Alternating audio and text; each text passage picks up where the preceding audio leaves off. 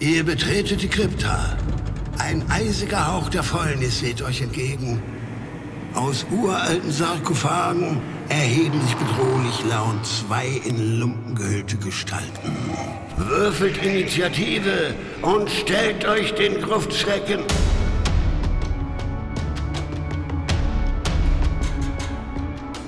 Gruftschrecken, der deutschsprachige Oldschool-Rollenspiel-Podcast. Ein Dorf. Menschen verschwinden. CSI Gruftschrecken ermittelt und begibt sich in einen von kannibalistischen Maulwurfmenschen bewohnten Tempel. Aber seid gewarnt. Bis es zum amtlichen Endkampf kommt, wird euch mehrfach der Vorlesetext Dieser Raum ist leer zu Ohren kommen. Willkommen zu dieser Gruftschreckenfolge, in der Moritz und ich uns in ein verfallenes Dörfchen mitten im Nirgendwo samt verfluchtem Tempel wagen. Wir sprechen über das 2022 auf Deutsch erschienene Abenteuer Torgrim von Matt Finch. Und wer könnte uns besser etwas zum Hintergrund des Abenteuers erzählen als der Übersetzer selbst? Also, leg los, Moritz. Ja, da sage ich gleich noch was zu. Torgrim ist ein Swords Wizardry Abenteuer für vier bis acht Charaktere der Stufen 1 bis 3. Wie du schon sagtest, stammt es aus der Feder von Matt Finch und erschien 2012 im Original und mit leichter Verzögerung auf Deutsch, um das neue Grundregelwerk nicht ganz alleine im Regen stehen zu lassen, was auch 2022 erschienen ist. Das deutsche Swords and Wizardry ist schon so lange in der Mache, dass ich dieses Abenteuer vor etlichen Jahren scheinbar übersetzt habe, mich aber überhaupt nicht mehr daran erinnern kann. Also ich konnte da komplett unbeleckt dran gehen. Ich hatte das irgendwann mal 2012, 13 geleitet, aber scheinbar ist dann auch übersetzt. Man muss mir das aber dann mitteilen, ich wusste das nicht mehr. Auf jeden Fall wurde in der deutschsprachigen Auffassung so ziemlich alles geändert. Statt einem klassischen A4-Heft mit spärlichen Illus haben wir es hier mit einem A5-Hardcover mit Goldschnitt auf dem Cover zu tun, was nicht nur neu, sondern auch absolut überbordend und teils farbig illustriert wurde. Und ich sage es jetzt schon mal, ein unfassbar schönes Buch ist. Und wir werden jetzt mal einen genaueren Blick in dieses unfassbar schöne Buch werfen und schauen, ist es nur schön oder kann es auch ein bisschen was? Und das erste, mit dem ich mich auseinandergesetzt habe in diesem Buch, sind die Hinweise zum Hintergrund des Abenteuers, die Hinweise für die Spielleitung und ein kleiner Text zum Abenteuerstart. Auf der einen Seite zum Abenteuerhintergrund erfahren wir, dass das Dörfchen Torgrim, das zwar an einer wichtigen Handelsroute liegt, mehr und mehr dem Verfall einheimgefallen ist. Der Tempel der Ordnung ist zerstört, die Wildnis wird immer gefährlicher und die Anzahl der dort lebenden Menschen immer geringer. Zwar wurde von den entsprechenden Autoritäten versucht, die Gegend wieder zu befrieden, als dieser Versuch aber fehlschlug, entschied man sich dazu, Torgrin seinem Verfall zu überlassen. Und natürlich gibt es für diesen Niedergang des Ortes einen abenteuertauglichen Grund, denn ursprünglich banden die PriesterInnen der Ordnung eine Manifestation des Dämons Wurd, der Verweser, in ein magisches Gefäß und bewachten es im Tempel.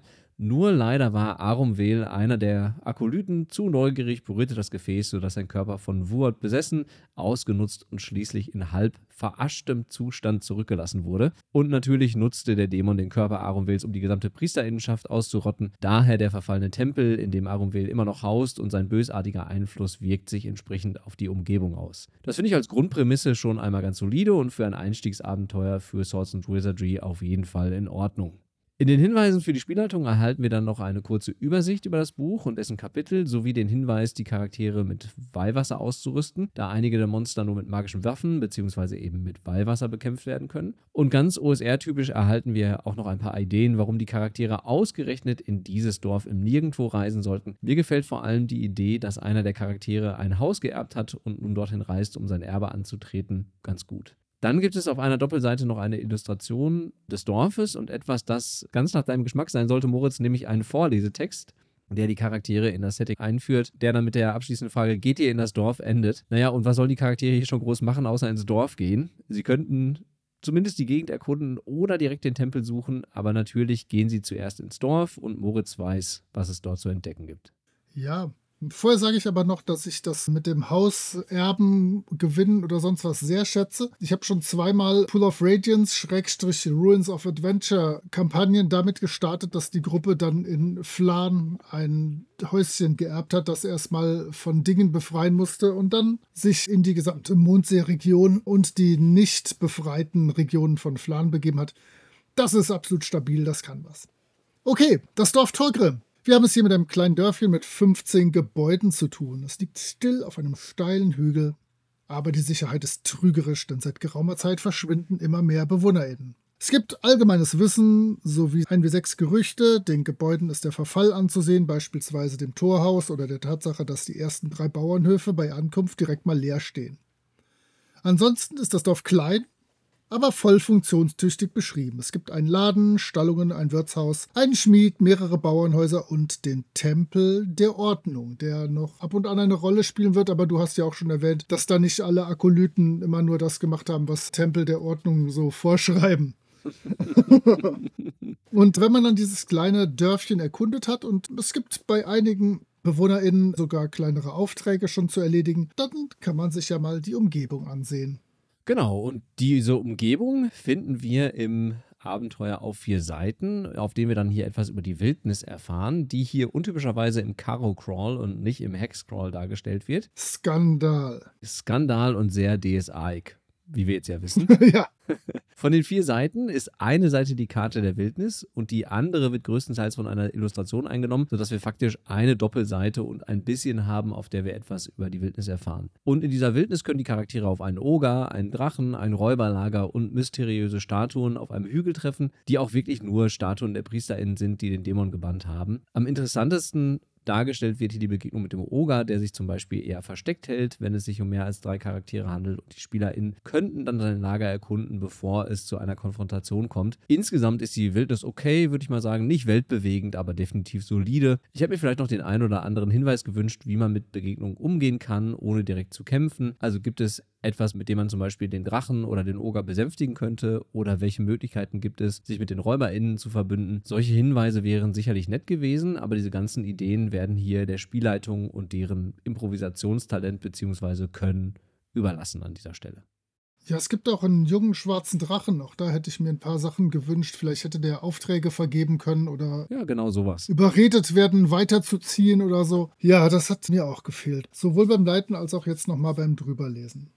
Okay, gehen wir in den Ex-Tempel der Ordnung und ich muss da ein bisschen was vorausschicken, denn das ist für viele weitere Räume interessant. Es gibt eine Wächtergruft und in dieser Wächtergruft ist eine Säule weißen Rauchs, die sich aus dem Boden erhebt und sich zur Gestalt eines Menschen in Roben verdichtet, der ein Medaillon mit dem Symbol der Ordnung um den Hals trägt. Diese geisterhafte Erscheinung spricht. Ich bin der Wächter der Katakomben des alten Tempels. Weshalb seid ihr hier? Und das ist tatsächlich eine wichtige Geschichte, denn ich muss mich mit diesem Wächter vielleicht gut halten, denn viele Räume danach sind anders, je nachdem, ob der Wächter mir freundlich gesinnt ist, mir gegenüber neutral eingestellt ist oder mir feindlich gesonnen ist.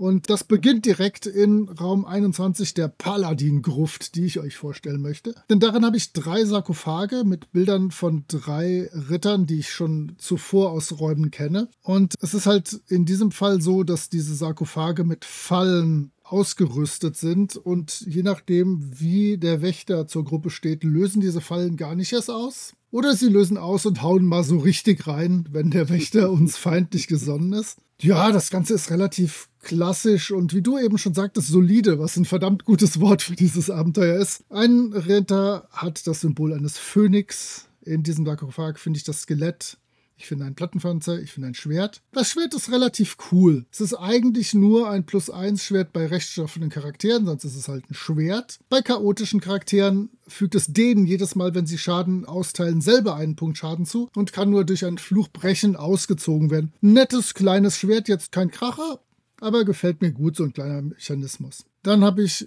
einen Sarkophag mit einem Pferdesymbol. Darin ist ein Skelett, ein Plattenpanzer und ein Schwert.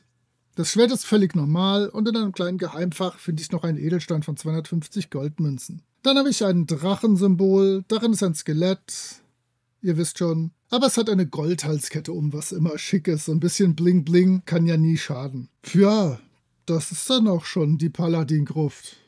Okay. Sehr gruftig, sehr paladinig. Ja, wir bleiben friedhofsmäßig konstant und gehen in die Hauptgrabkammer. Und die Mechanik, die du gerade erwähnt hast, dass die Räume des Tempels, je nachdem wie die Charaktere mit dem Wächter interagieren, entsprechend auf die Charaktere reagieren oder sich anpassen, wird hier auch in meinem ersten Raum deutlich. Denn in der Hauptgrabkammer können die Charaktere auf insgesamt 15 Skelette treffen, die entweder friedlich stehen bleiben oder pro Runde 1 W4 plus 1 von ihnen belebt werden und gegen die Charaktere kämpfen oder, falls der Wächter ihnen feindlich gesonnen ist, werden direkt alle Skelette belebt und 15 Skelette können natürlich für Charaktere der Stufe 1 eine ordentliche Herausforderung darstellen, wenn man sich überlegt, dass jeder Treffer im Prinzip einen von den Charakteren ausschalten könnte. Ich finde die Idee oder diese Mechanik, die du gerade schon erwähnt hast, der unterschiedlichen Reaktionen der Räume wirklich nett und das findet sich ja auch noch bei anderen Räumen wieder, sodass ich das eigentlich als ganz positiv wahrgenommen habe. Wobei man natürlich dadurch die Schwierigkeit des Dungeons ganz schön erhöhen bzw. senken kann, je nachdem, wie die Charaktere da auf den Wächter reagieren. Ja, aber ordentliche Charaktere werden ja ein Wesen, was aus Rauch vor ihnen steht, einfach mal platthauen wollen. Und dann hat sich das ja schon alles erledigt mit dem Schwierigkeitsgrad anpassen. Dann ist es Richtig. ja wurscht.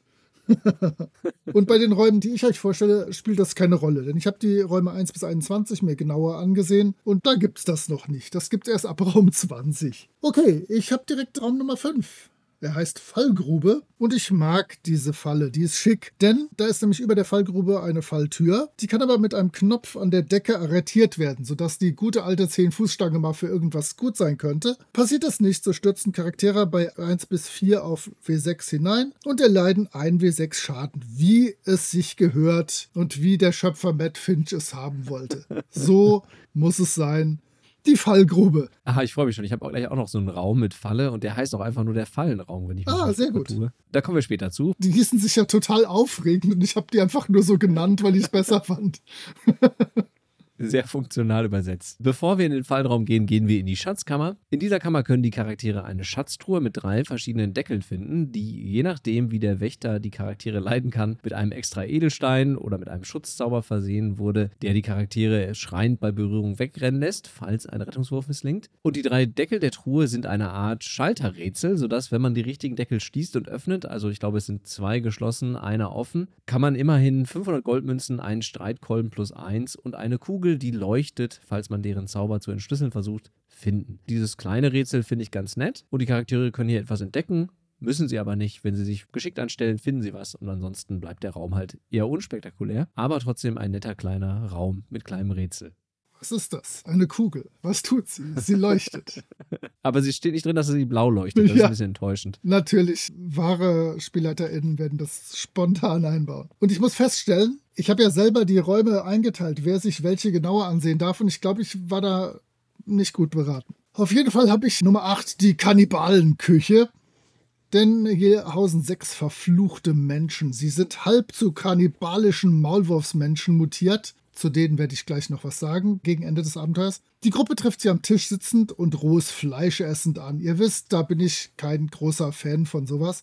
Gut ist, dass hier nicht steht, wie sie sich verhalten, so kann die Begegnungswurftabelle mal zum Tragen kommen. Und das Verhalten der Charaktere hat einen Einfluss. Vielleicht, wir werden sehen. Schön auch, dass in einem irgendwo rumhängenden Topf ein kleiner Schatz verborgen ist. So muss das, weil ich durchsuche natürlich alle kleinen Kupferkessel und Töpfe, die von der Decke runterhängen. Und direkt zwei Räume weiter stoßen wir dann auch auf das Lager der Maulwurfmenschen, und zwar derer, die schon komplett mutiert sind. Klingt brutal. Auf jeden Fall der Raum. Mein Raum, den ich mir als nächstes ausgesucht habe, ist eher harmlos, je nachdem, was die Charaktere machen. Ich habe mich nämlich für den Raum der Sonne entschieden. Hier gibt es neben der namensgebenden Deckenbemalung vier blau eingefärbte Steinkugeln, unter denen sich dreimal einfach nur kleine Einkerbungen oder Vertiefungen befinden, die die Kugeln nicht wegrollen lassen. Unter einer Kugel kann man allerdings ein drei Meter tiefes Loch vier Riesentausendfüßler und wenn man diese besiegt hat, eine Schriftrolle finden, die die Zauber Fliegen, Schlaf und Spinnennetz enthält ich finde, das ist wieder ein cooler Raum, mhm. in dem Erforschen und Ausprobieren belohnt wird. Und daher gefällt er mir ganz gut. Nett, klein, kann man ein bisschen was mitmachen, ein bisschen interagieren. Passt ganz gut rein, denke ich mal. Mein nächster Raum ist auch ungefährlich. Es ist Raum Nummer 9 und ich werde alles vorlesen. Die komplette Raumbeschreibung, da müsst ihr jetzt durch. Der Raum heißt leerer Raum. Der Vorlesetext ist: Dieser Raum ist leer. Der Informationstext dazu ist, hier befindet sich nichts von Interesse. Ich finde das sehr gewagt und lässig, einfach mal wirklich einen leeren Raum da reinzuschreiben. In sämtlichen Dungeon-Generierungstipps steht ja immer, dass man irgendwie 20% leere Räume einbauen soll. Dieser Raum ist verdammt nochmal leer. Oh, jetzt hast du mir was vorweggenommen. Ich habe nämlich auch einen leeren Raum ausgewählt. Oh, warte, dann musst du das gleich ganz spannend vortragen nochmal. Nein, nein, nein. Ich, ich hake jetzt direkt ein. Ich schiebe diesen Raum nach vorne. Denn ich weiß nicht, wie es bei deinem Teil des Abenteuers war, aber in meinem Teil gibt es relativ viele Räume, in denen einfach gar nichts ist. Ne, bei mir gibt es den einen. Manche liefern noch ein paar nette Beschreibungen oder Inventar, aber ansonsten ist in den Räumen einfach nichts. Und ich wollte jetzt mal die Gelegenheit nutzen, um kurz mit dir über leere Räume in Dungeons zu sprechen. Ja. An denen sich ja auch die Geister scheiden. Leere Räume können natürlich eine Funktion haben. Sie können als Ort der Rast dienen oder wenn man sehr simulativ spielt, dann könnten sie Zeit- und Ressourcenfresser sein. Und natürlich können sie auch das Gefühl vermitteln, dass hier die Realität abgebildet wird. Also im Sinne, es ist halt nicht überall etwas für die Charaktere los und die Räume wurden nicht extra zur Bespaßung der Charaktere gebaut. Aber ich finde, es sind dann doch ein paar viele in diesem Abenteuer. Ich glaube, einer oder zwei oder drei hätten vollkommen genügt. Das liegt aber vermutlich auch an meinem Spielstil. Ich mag es halt gerne, wenn in den Räumen etwas los ist und die Charaktere etwas zu entdecken haben oder auch mit irgendwas interagieren können. Ich finde das hier ein bisschen schwierig an der Stelle. Ich weiß nicht, wie du so generell zu leeren Räumen stehst. In einem Mega-Dungeon mit 479 Millionen Räumen finde ich leere Räume absolut in Ordnung. Ja, da würde ich zustimmen. Aber wenn ich mein Abenteuer verkaufe mit 42 Räumen, dann darf da ruhig wenigstens irgendeine Beschreibung sein, was ich da finde. Ja. Und vielleicht wenigstens eine Kleinigkeit, mit der die Gruppe irgendwie interagieren kann. Das ist, ich würde es fast als faul bezeichnen. Ich würde mich nicht trauen, ein Abenteuer mit einem komplett leeren Raum abzugeben. Wahrscheinlich findet jetzt irgendjemand irgendein Abenteuer von mir mit einem leeren Raum, aber da muss ich dann durch. Nee, ich finde, so ein bisschen darf ich da schon liefern, damit die Leute, die da Geld für bezahlt haben, auch äh, was von haben. Ich konnte es mir nur so erklären, dass es halt vielleicht aus der sehr oldschooligen Denke von Matt Finch entspringt, dass man halt sagt, leere Räume kosten halt Zeit, weil man sie erforschen muss und dann brennt halt die Fackel runter oder die Rationen gehen zu Neige oder, oder, oder. Ich weiß nicht, was die Funktion sonst sein soll in diesem Dungeon. Ja, er hat sich wahrscheinlich wirklich einfach grob an einen Dungeon-Generator dran gehängt und geguckt. Und da wird es ja propagiert, dass ich Räume einfach mal leer lassen kann. Und da ist ja auch jetzt nichts Schlimmes dran. Aber ja, in so einem kleinen Abenteuerchen finde ich das schon ein bisschen blöd. Ja, okay, dann mach du mal weiter. Dann bin ich ja direkt wieder dran. Super. Ja, du bist direkt wieder dran, nachdem ich über den leeren Raum gesprochen habe. Ich habe jetzt einen schönen Raum, der mir gut gefallen hat, der aber auch nicht schlimm gefährlich ist. Das ist nämlich Nummer 12, der Vorraum des Tempels. Denn hier haben wir ein riesiges Mosaik, das ein von Licht umspieltes grünes Gefäß darstellt. Wird das Gefäß berührt, und zwar reden wir hier vom Gefäß, was in diesem Mosaik an der Wand irgendwo ist, dazu müsste ein Charakter hochgehoben werden, gibt es BAM! Eine Vision, die von den Mächten der Ordnung geschickt wird. Ein Dämon wird von drei glänzenden Rittern verbannt. Diese haben Helme in der Anmutung von Phönix, Pferd und goldenem Drachen. Ihr erinnert euch vielleicht an meinen Raum von eben. Die Asche des verbannten Dämonen wird in ein grünes Gefäß hineingesaugt. Der Charakter, der die Vision sieht, hat das starke Gefühl, dass am Ende der Geschehnisse irgendetwas fürchterlich schiefgegangen ist. Und ich glaube, das Gefühl haben wir alle auch, nachdem wir uns ein paar Räume durch diesen Tempel bewegt haben. Gefällt mir. Das ist schön, Ja. das ist eine nette Geschichte. Und es wird immer irgendjemand dieses Ding berühren, da bin ich sicher. Das ist so interessant geschildert schon im Vorlesetext und wir sollten nochmal darauf hinweisen, es gibt hier immer und überall in jedem Raum Vorlesetexte, sogar in den leeren Räumen. also ich bin völlig zufriedengestellt.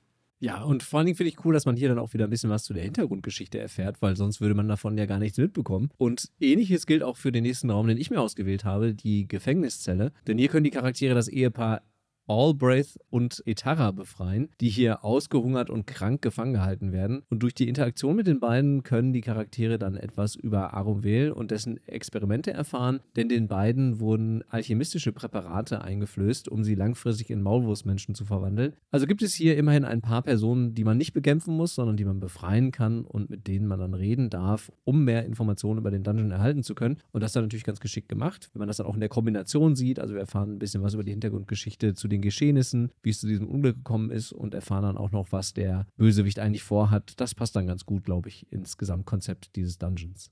Mhm. Mein nächster Raum ist das Gotteshaus, die Nummer 13, und das ist das runde Zentrum, worauf da alles hinstrebt. Hier findet sich ein Podest mit zahlreichen, mächtig magischen grünen Scherben. Ihr erinnert euch an den Raum eben. Ah, grünes Gefäß, Problem. Bei Berührung wird der Charakter ohnmächtig und grüne Riesentausendfüßler greifen an. Positiv betrachtet allerdings gibt es hier wieder einen von acht visionären Träumen. Und hier findet sich dann auch ein Großteil der Geschichte. Schade, dass die meisten Gruppen nur einen der acht Träume erleben werden, denn wer fasst nach dem Erlebnis freiwillig nochmal so eine Scherbe an? Also es könnte achtmal angefasst werden, sodass die komplette Backstory erzählt werden würde. Allerdings müssen auch erstmal die grünen Riesentausendfüßler besiegt werden. Auch die sind für Einstiegsgruppen tatsächlich knallharte Gegner. Aber ihr merkt schon, es gibt eine Geschichte, die sich entspinnt, die an einigen Stellen immer wieder erwähnt und verfeinert und erweitert wird. Sehr schön, weiter so. Finde ich auch ganz nett. Der nächste Raum, den ich mir ausgesucht habe, ist der Raum, den wir vorhin schon kurz angesprochen haben, der sehr zweckmäßig bezeichnet wird als Fallenraum und ganz überraschend ist der Raum eine Falle. Uh. Oder es ist ein Raum mit Falle, sagen wir es mal so. Aber natürlich gibt es hier eine entsprechende Warnung, bevor man den Raum betritt, denn an der Wand ist ein kleiner Dämonenkopf angebracht, in dessen Mund man kleine Zahnräder sehen kann. Man kann also, wenn man hier mitdenkt, die Falle schon direkt deaktivieren, indem zum Beispiel die Diebin oder der Dieb ihre oder seine Fähigkeiten einsetzt. Vielleicht fällt den Charakteren hier auch noch etwas anderes ein, denn Falls sie die Falle nicht deaktivieren und jemand den Raum betritt, schießen Pfeile aus den Wänden und verursachen 1w2 Schadenspunkte, wenn sie den treffen, wie eine Kreatur mit zwei Trefferwürfeln, wie es hier im Text heißt. Hier hätte ich mir zum Beispiel gewünscht, dass man einfach den Trefferbonus bzw. den ETW 0 angibt. Das wäre ein bisschen leichter gewesen, gerade für frische Spielleitung, glaube ich. Ist es ein bisschen müßig, dann nochmal nachzuschlagen, um zu gucken, wie eine Kreatur mit zwei Trefferwürfeln angreift. Und dann, wenn man diese Falle überwunden hat, ist der Raum aber leer. Das heißt, die ganze Mühe ist umsonst und der Raum liegt noch nicht einmal so, dass die Charaktere ihn durchschreiten müssen, sodass die einzige Funktion, die dieser Raum hat, ist eigentlich ein Fallenraum zu sein. Und das finde ich eher so medium gut designt, gerade dadurch, dass er halt auch in so einer Sackgasse liegt und auch, also jetzt mal so rein Dungeon-Design-mäßig wenn man jetzt so ein bisschen den realistischen Ansatz verfolgt, auch irgendwie nicht so richtig Sinn ergibt. Warum sollte man so eine Falle in so eine Sackgasse reinbauen? Ja, für die Trottel, die da hingehen, natürlich. Das ist doch logisch. ja, du hast einen Rahmen, von dem du nicht so sonderlich begeistert bist. Ich habe den Vorratsraum Nummer 17 anzubieten und ich habe mir bei dem nur aufgeschrieben, das ist klassisch. Und zwar nicht auf die gute Art und Weise klassisch. Hier sind nämlich zehn Holzkisten mit mittlerweile nutzlosem Kram, plus 10 Riesenratten, die hier leben. Gut, dass es Hinweise und einen kleinen Schatz gibt, sollte logisch sein. Klassisch. Das hat sich fast ein bisschen wie ein längerer Haiku angehört, aber der Raum hat mich nicht überzeugt. Es gab bessere. Ich habe noch einen besseren zum Abschluss. Ah, danke den Hof Arumwels des Frevlers. In einem schneckenhausförmigen Raum können die Charaktere auf das Ding treffen, was mit seiner Boshaftigkeit den Tempel und dessen Umgebung vergiftet, nämlich auf die körperlichen Überreste Arumwels, der selbst vom Dämon verdorben wurde. Und Arumwel kommt als eine Art Aschehaufen mit dämonischen Augen daher und sollte einen einzigartigen Gegner darstellen, der die Charaktere mit seinen wandernden Aschewolken angreifen und versuchen kann, sie damit zu ersticken. Immerhin können sich die Charaktere mit einem Rettungswurf gegen die Angriffe der Aschewolken wehren. Aber Arumwel kann nur durch magische Waffen bzw. durch Weihwasser verletzt werden und wird auch noch von zwei Dämonen unterstützt, sodass der Kampf durchaus interessant und sicherlich auch sehr herausfordernd werden könnte. Falls die Charaktere diesen Kampf überleben, können sie als Belohnung die umgestürzte Statue plündern, auf der sich das Gefäß mit dem Dämon befand und können jede Menge Gold und ein Langschwert plus eins finden. Insgesamt ist das ein netter Endkampf mit einem einzigartigen Gegner und damit ein eigentlich schöner Abschluss für dieses Abenteuer, denke ich mal. Ja, ich muss kritisieren, du hast gesagt, mit jeder Menge Gold. Allerdings sind es tatsächlich 820 Goldmünzen, sprich 820 Erfahrungspunkte. Wenn ich die durch fünf Leute in der Gruppe teile, ist das Pipifax. Ich habe mal so grob überschlagen, also es ist nicht zwingend notwendig, dass die Charaktere nach dem ganzen Abenteuer Stufe 2 erreichen. Oh, okay. Schwierig. Also ich hätte da dem tatsächlich jetzt einen ordentlichen Schatz gegönnt. Da ist es ja auch ein guter Kampf mit Dämonen plus dem Frevler da wäre ein bisschen mehr gegangen. Ebenso knapp wie die Erfahrungspunkte ist der Abschluss des Abenteuers gehalten. Denn hier steht tatsächlich einfach in siebeneinhalb Zeilen ungefähr, die Wildnis kann ausgebaut werden. Torgrim kann als Basis für künftige Abenteuer verwendet werden und das erfolgreiche Abenteuer könnte einen Karrierestartpunkt bedeuten, weil die Gruppe dann von allen möglichen anderen Leuten Aufträge bekommen könnte. Ja, das ist eine Idee, auf die viele andere auch gekommen wären, vermutlich, die da nicht so stehen müsste. Aber vielleicht, weil es ja gerade ein bisschen für den Einstieg ein passendes Abenteuer sein soll, ist es nett, das zu schreiben, aber fast ein bisschen unnötig. Ja, dann haben wir uns den Anhang noch mit ein paar neuen Monstern und Wesenheiten angeschaut. Ja, das eine neue Monster habe ich ja gerade schon erwähnt. Das ist Arumvel, also der Frevler, dieser ehemals besessene Akolyt. Und wir bekommen hier noch einmal eine ausführliche Beschreibung Arumvales und die Betonung, dass es sich um eine einzigartige Kreatur handelt. Und wir bekommen zum dritten Mal, also vorher wird schon zweimal erwähnt, die Hintergrundgeschichte von Arumvale, aber immerhin auch seine Werte geliefert.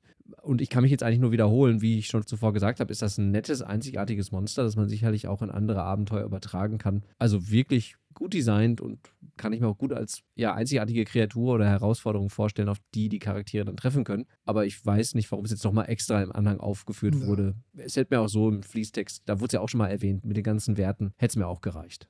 Ich finde allerdings wirklich schön, dass der ständig von einer Aschewolke umgeben ist, die aus seinem verkohlten Körper austritt und dass er als Waffe oder als Angriff diese Aschewolke gegen seine Gegner schicken kann. Ja. Das ist schon echt stylisch und gefährlich auch, gerade für niederstufigere Charaktere.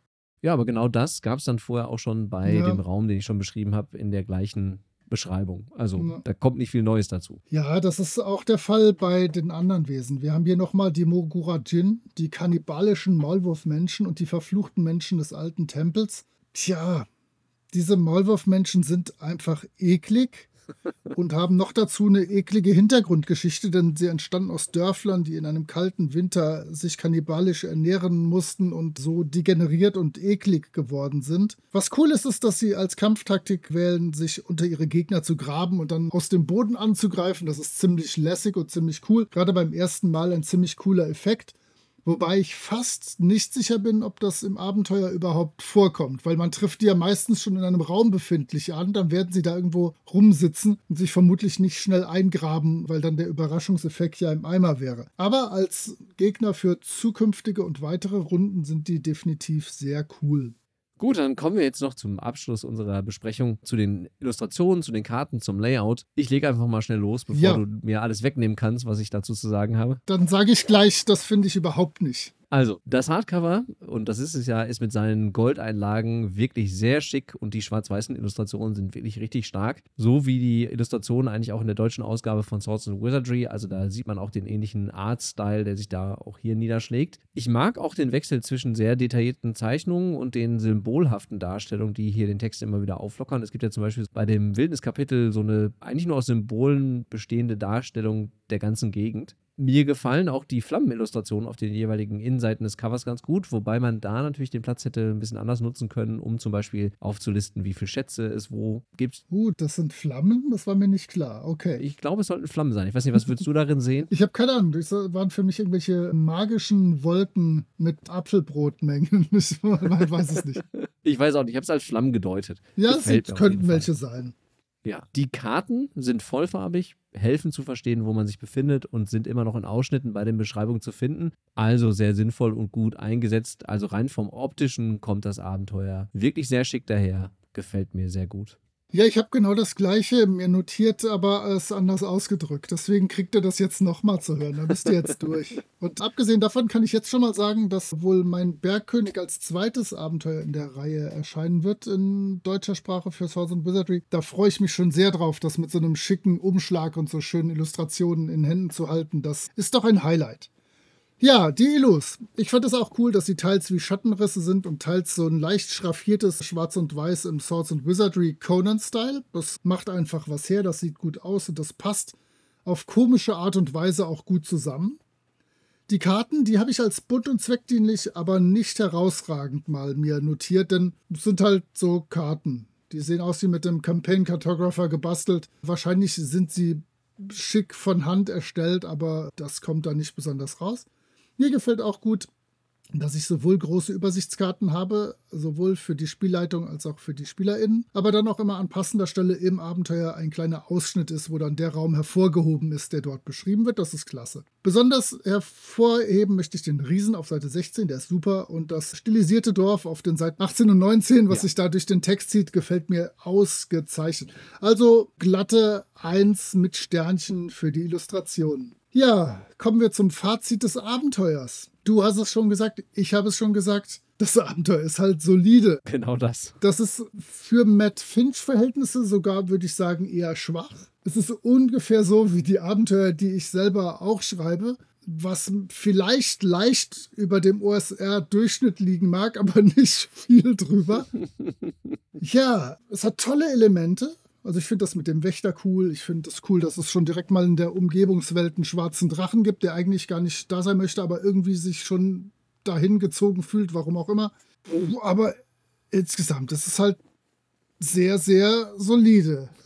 Ja, wie kann ich da auch nicht mehr zu sagen? Ich habe mir aufgeschrieben, es ist sehr klassisch. Ja, das ist ja das andere Wort für solide. Es erfüllt alle Klischees, macht es aber ganz gut. Ja, das stimmt, das stimmt. Ich würde ein paar kleinere Dinge anpassen. Ich habe ja schon gesagt, die Anzahl der leeren Räume etwas reduzieren, beziehungsweise einfach auch schneller kommunizieren, dass die Räume leer sind, sodass man sich nicht lange damit auffällt. Wenn man jetzt nicht so simulistisch spielen möchte, wie ich das halt mache, also eben nicht jede Fackel abstreicht und alles genau nachhält. Und vielleicht ein, zwei Möglichkeiten schaffen, auch mit den Begegnungen in der Wildnis interagieren zu können, sodass man auch ein bisschen flexibel damit umgehen kann. Aber ansonsten ist es ein solides, klassisches Abenteuer, das man definitiv gut spielen und ich glaube auch gut leiten kann. Also auch aus dem Text heraus. Das ist, glaube ich, auch für anfangende Spielleitungen, die sich mit der OSR beschäftigen, durchaus gut machbar. Jetzt hast du beide Wörter in einem Satz untergebracht. Nicht schlecht. Ja, kannst mal sehen.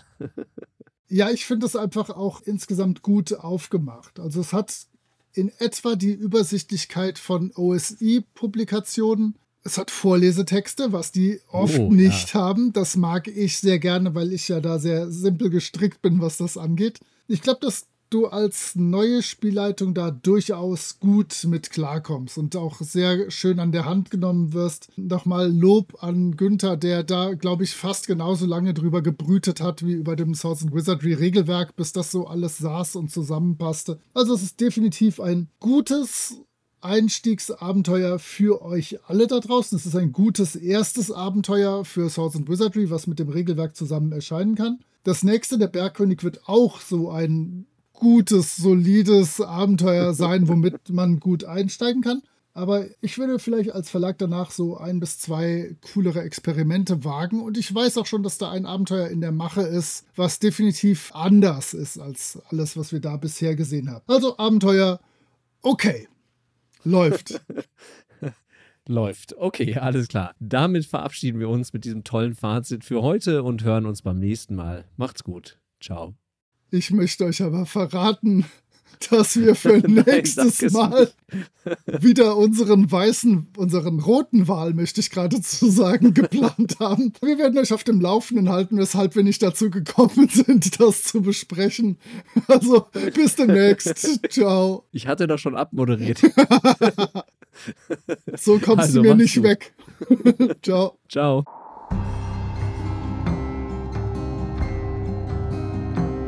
Ihr findet die Gruftschrecken unter anchor.fm slash Gruftschrecken, unter twitter.com slash Gruftschrecken und über alle gängigen Podcatcher.